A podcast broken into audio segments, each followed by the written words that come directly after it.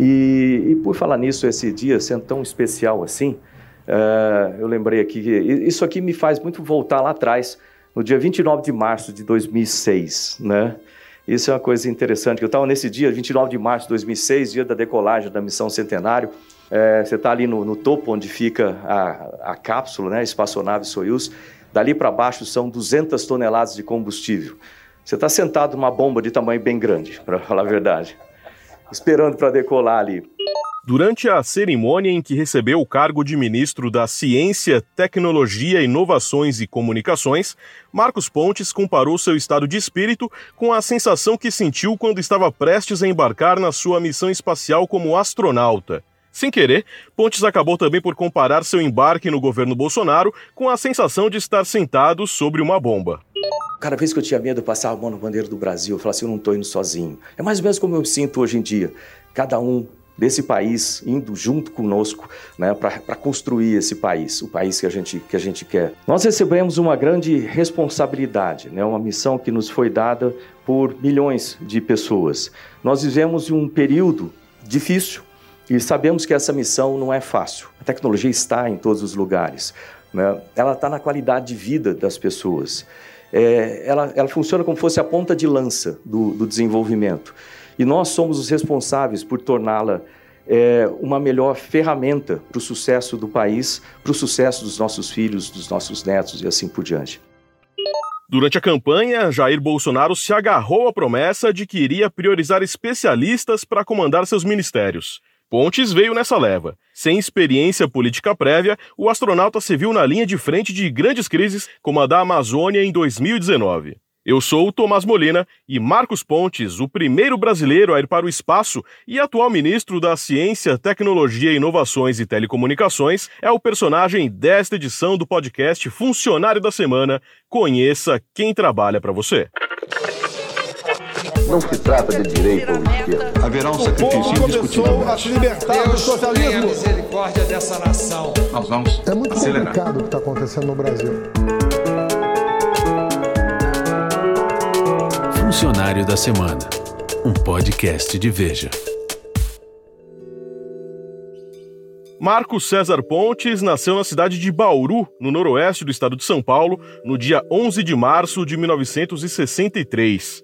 Filho de um servente e de uma funcionária da rede ferroviária, cresceu na periferia e teve uma infância simples. Desde pequeno, sonhava em ser piloto de avião. Eu não era piloto, mas eu queria ser. Então, quando você tem um sonho em alguma coisa, é bom você estar próximo do seu sonho. Aí o que, que eu fazia? Eu ia para lá no aeroclube, ficava junto com os pilotos, ajudava a empurrar avião, limpar avião, limpar planador.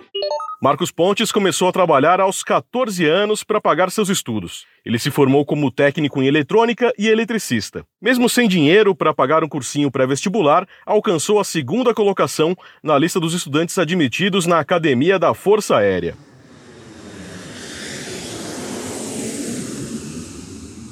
Ponte se mudou para Pirassununga, cidade paulista que é o berço da Esquadrilha da Fumaça. Ele se formou em 1984 e foi transferido para a base aérea de Natal, onde completou sua formação como piloto de caça. Depois, o jovem militar foi enviado para Santa Maria, no Rio Grande do Sul. Mas Pontes queria mais. Em 1988, já casado com Fátima, foi aprovado em outro concorrido vestibular, dessa vez para estudar engenharia aeronáutica no Instituto Tecnológico de Aeronáutica, o ITA, em São José dos Campos, no interior paulista. Com essa formação, ele se tornou piloto de testes da Força Aérea. Em 1996, foi para os Estados Unidos, onde concluiu o mestrado na área de inovação de sistemas de proteção para navios de guerra pela Naval Postgraduate School, na Califórnia, em 1998. Ainda morando nos Estados Unidos, ficou sabendo por seu irmão da vaga para o curso de formação do primeiro astronauta brasileiro. Marcos Pontes passou. Tem uma preparação muito intensa antes. E, na verdade, quando você chega na NASA, para você, você, se formar um astronauta profissional, são dois anos de treinamento, e aí você se forma como astronauta profissional. Ok, vai voar logo na sequência? Não. Aí tem toda uma outra preparação, é, tipo treinamento avançado.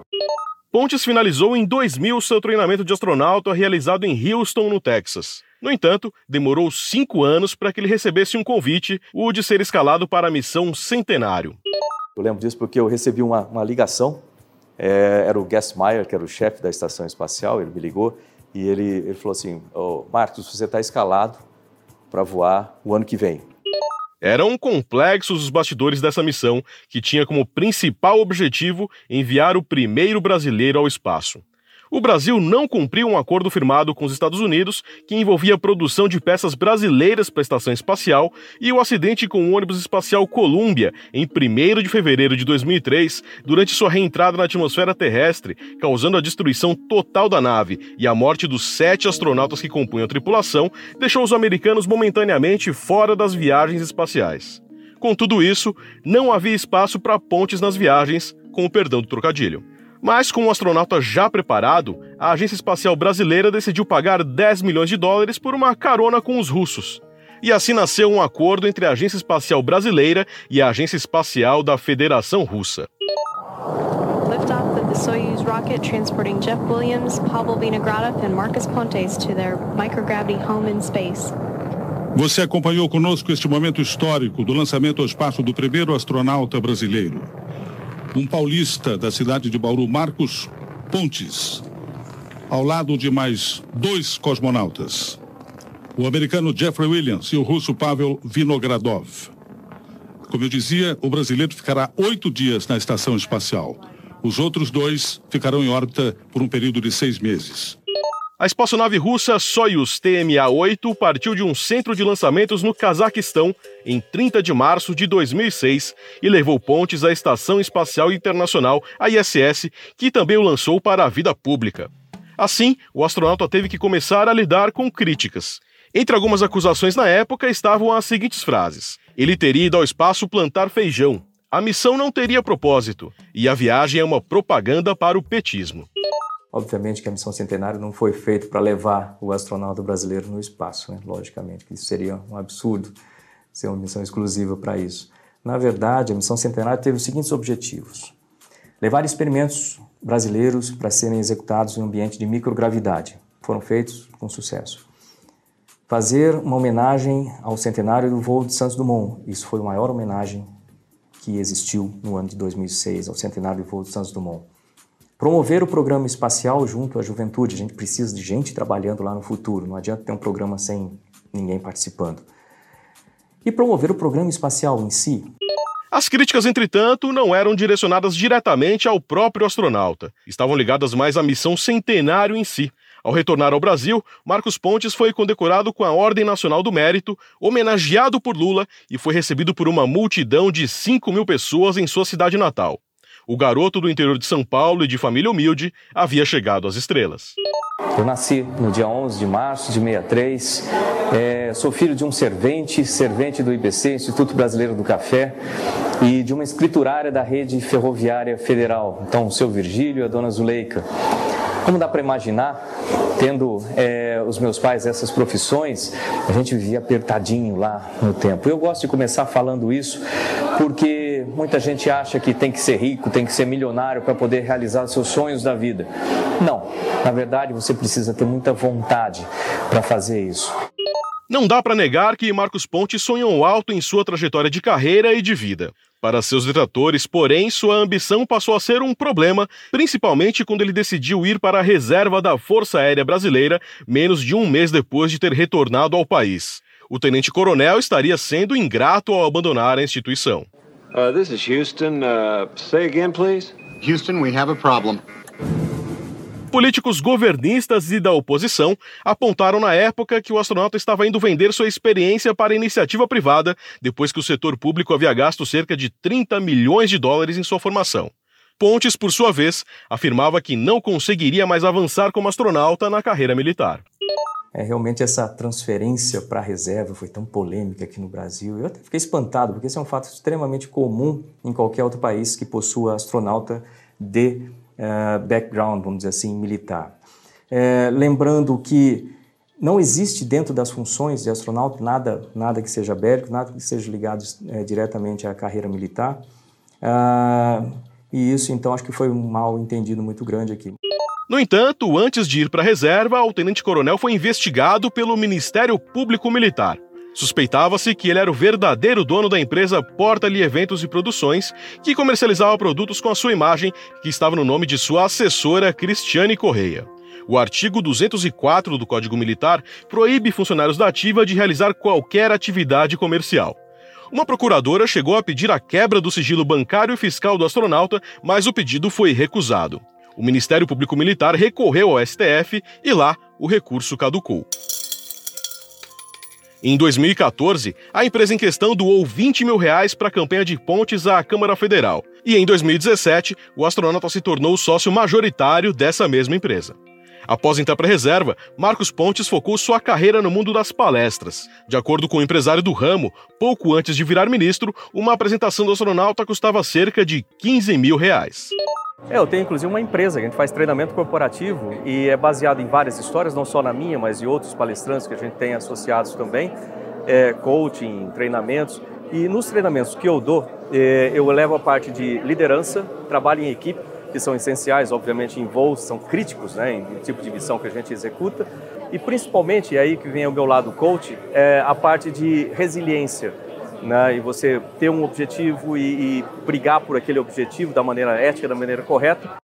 O astronauta ainda teve outros empreendimentos. Em 2011, também junto com sua assessora, abriu uma agência de turismo que leva o seu nome. A agência Marcos Pontes conta até com viagens ao espaço. Em parceria com uma companhia americana, oferece pacotes de viagens espaciais que custam cerca de 800 mil reais e deveriam começar a ser realizadas neste ano. Você que é inteligente, agora tem uma escolha, um candidato diferente. Marcos Pontes é a opção, o astronauta brasileiro à sua disposição. Em 2014, Pontes entra oficialmente para o mundo da política. Naquele ano, o astronauta foi convidado por Eduardo Campos, então candidato à presidência da República pelo PSB, a entrar para o partido. Como que foi a minha escolha pelo PSB, Partido Socialista Brasileiro? É, a escolha pelo PSB, na verdade, aconteceu de forma inversa. O PSB me escolheu. E o PSB sempre teve uma ligação muito grande com o programa espacial. Ponte se lançou como candidato a deputado federal por São Paulo, mas com pouco menos de 50 mil votos, não conseguiu uma vaga na Câmara em Brasília. Mesmo assim, ele começou a figurar pela esplanada dos ministérios. Sua aproximação com o candidato à presidência Jair Bolsonaro aconteceu em 2017, quando conheceu o então deputado durante os trabalhos da Comissão de Relações Exteriores da Câmara dos Deputados. Antes de ser eleito, Bolsonaro já o anunciava como seu ministro. Em 2018, Marcos Pontes, já afiliado ao PSL, foi eleito segundo suplente de senador na chapa encabeçada por Major Olímpio. Estou tendo o prazer de estar do meu lado aqui, não sei se o pessoal conhece, que é o cidadão aqui, é Tenente Coronel da Aeronáutica, é o nosso astronauta. É se essa for a, a, vontade de Deus, a gente chegue lá, tem um ministério técnico, não é um ministério que vai ser negociado lá no Palácio do Jaburu, com malas do teu lado, para botar gente que vai assaltar a nação. Se um dia tiver poderes para tal, uma pessoa como essa tem que estar à frente de um projeto desse. O nome do astronauta, porém, não era unanimidade entre os militares do governo. Ecoava nessa ala a crítica da ida precoce de Marcos Pontes para a reserva aos 42 anos de idade, após o investimento milionário do setor público em sua carreira. Mas mesmo assim, Bolsonaro insistiu na ideia de nomeá-lo ministro. O presidente eleito Jair Bolsonaro confirmou mais um integrante do novo governo. O astronauta Marcos Pontes será ministro da Ciência e Tecnologia. Pelo Twitter, confirmou o astronauta Marcos Pontes como ministro da Ciência e Tecnologia é o quarto integrante do futuro governo já anunciado. Foi realizada hoje em Brasília a solenidade de posse dos novos ministros do governo Bolsonaro. O bauruense Marcos Pontes assumiu oficialmente a pasta de Ciência e Tecnologia. Ao assumir o Ministério da Ciência, Tecnologia, Inovações e Comunicações, o astronauta deixou divididos os cientistas subordinados à sua pasta. Ele parecia disposto a escutar a comunidade científica e suas demandas, mas despertou também temor por causa de sua inexperiência política, o que não demorou a aparecer. No ano passado, quando nós chegamos na, na transição, nós já identificamos esse problema, que no orçamento do ano passado, eh, nós não tínhamos o recurso necessário para completar o ano com as bolsas do CNPq, com a quantidade de pesquisadores e a quantidade de bolsas. é, o, a, a previsão é que chegaria até agosto e a partir dali a gente tinha que conseguir outra maneira. Em entrevista à Globo News, o ministro afirmou saber que a falta de dinheiro para as bolsas do Conselho Nacional de Desenvolvimento Científico e Tecnológico, o CNPq, era algo conhecido desde o período de transição de governos. Mesmo assim, cerca de um ano depois, 80 mil pesquisadores quase ficaram sem receber seus pagamentos. No fim de agosto de 2019, Pontes lavou as mãos. E, no final das contas, isso é a cargo do Ministério da Economia. Então, o Ministério da Economia tem essa, essa responsabilidade agora né, de 80 mil pesquisadores que precisam receber as suas bolsas a partir é, de. Nós pagamos agora em 1 de setembro, a partir de 1 de outubro, está na mão da economia. Por meio de um remanejamento de verba, a questão do CNPq foi resolvida momentaneamente. Em dezembro de 2019, porém, a instituição voltou ao debate público após governistas começarem a defender a junção do CNPq com a Coordenação de Aperfeiçoamento de Pessoal de Nível Superior, a CAPES. O CNPq é uma agência do Ministério da Ciência, já a CAPES pertence ao Ministério da Educação. O então presidente do CNPq, João Luiz Filgueiras de Azevedo, se posicionou contrário a essa união. E em abril de 2020, sob a sombra do coronavírus, Azevedo foi exonerado. No entanto, a crise mais séria que o ministro astronauta enfrentou veio antes do problema das bolsas.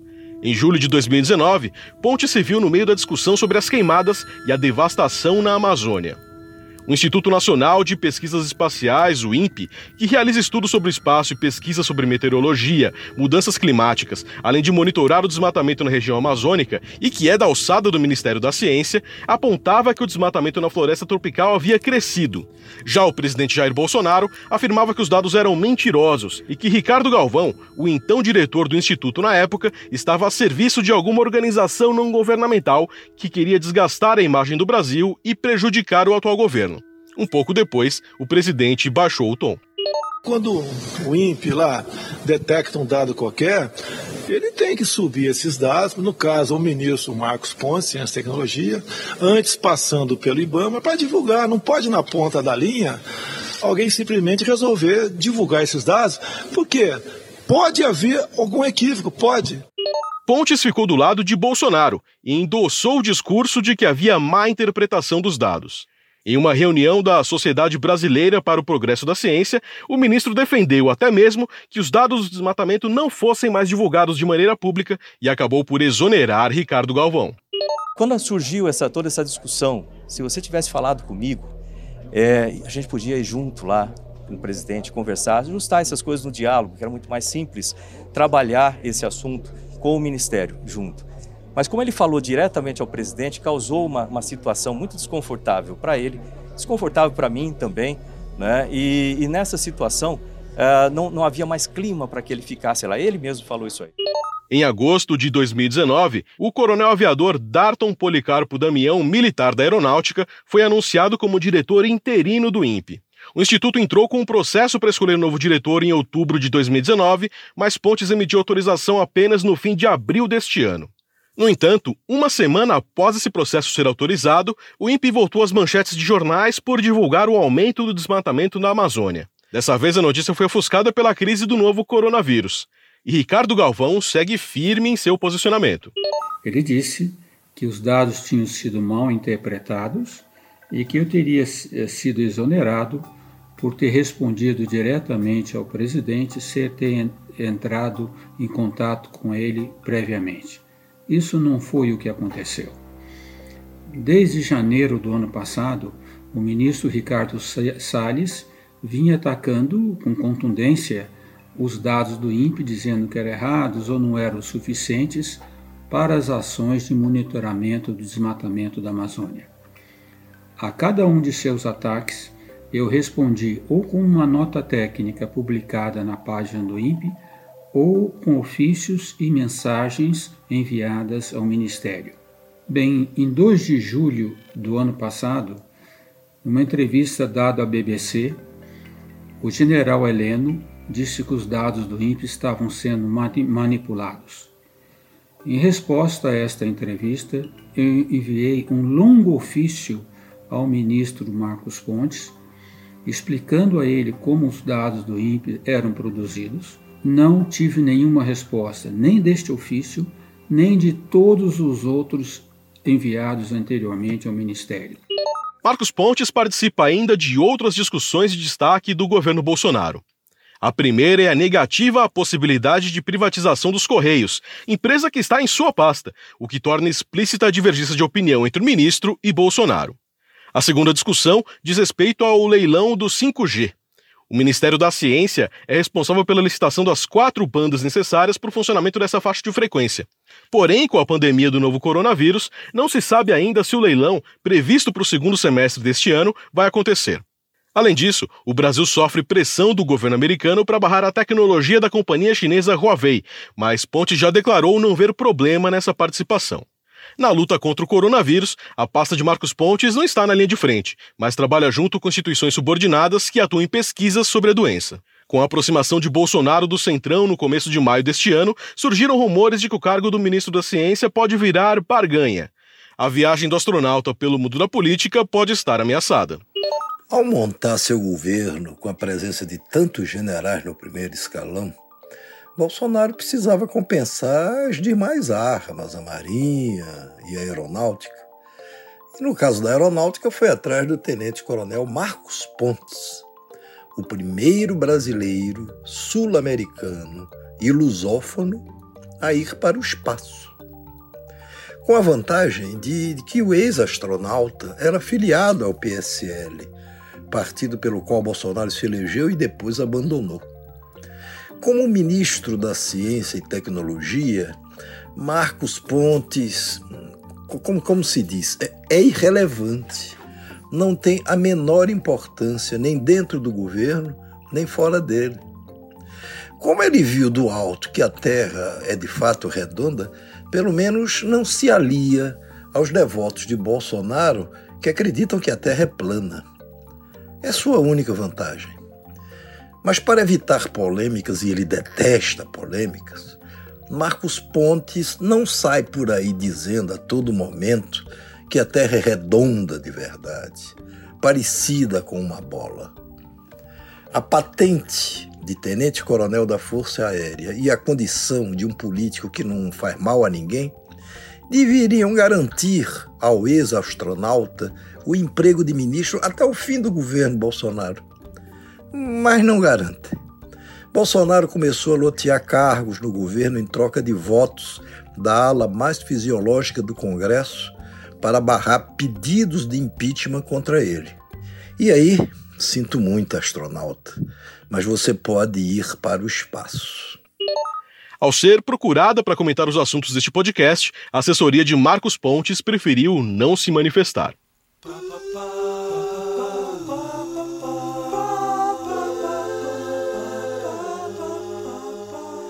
Marcos César Pontes é ministro da Ciência, Tecnologia, Inovações e Comunicações. Salário líquido R$ 30.934,70. Funcionário da Semana, um podcast de Veja. Locução, Tomás Molina. Roteiro, Vitor Azevedo. Edição, Rafael Bertazzi. Direção-geral, Daniel Hessel. Realização, Estúdio Abril. E foi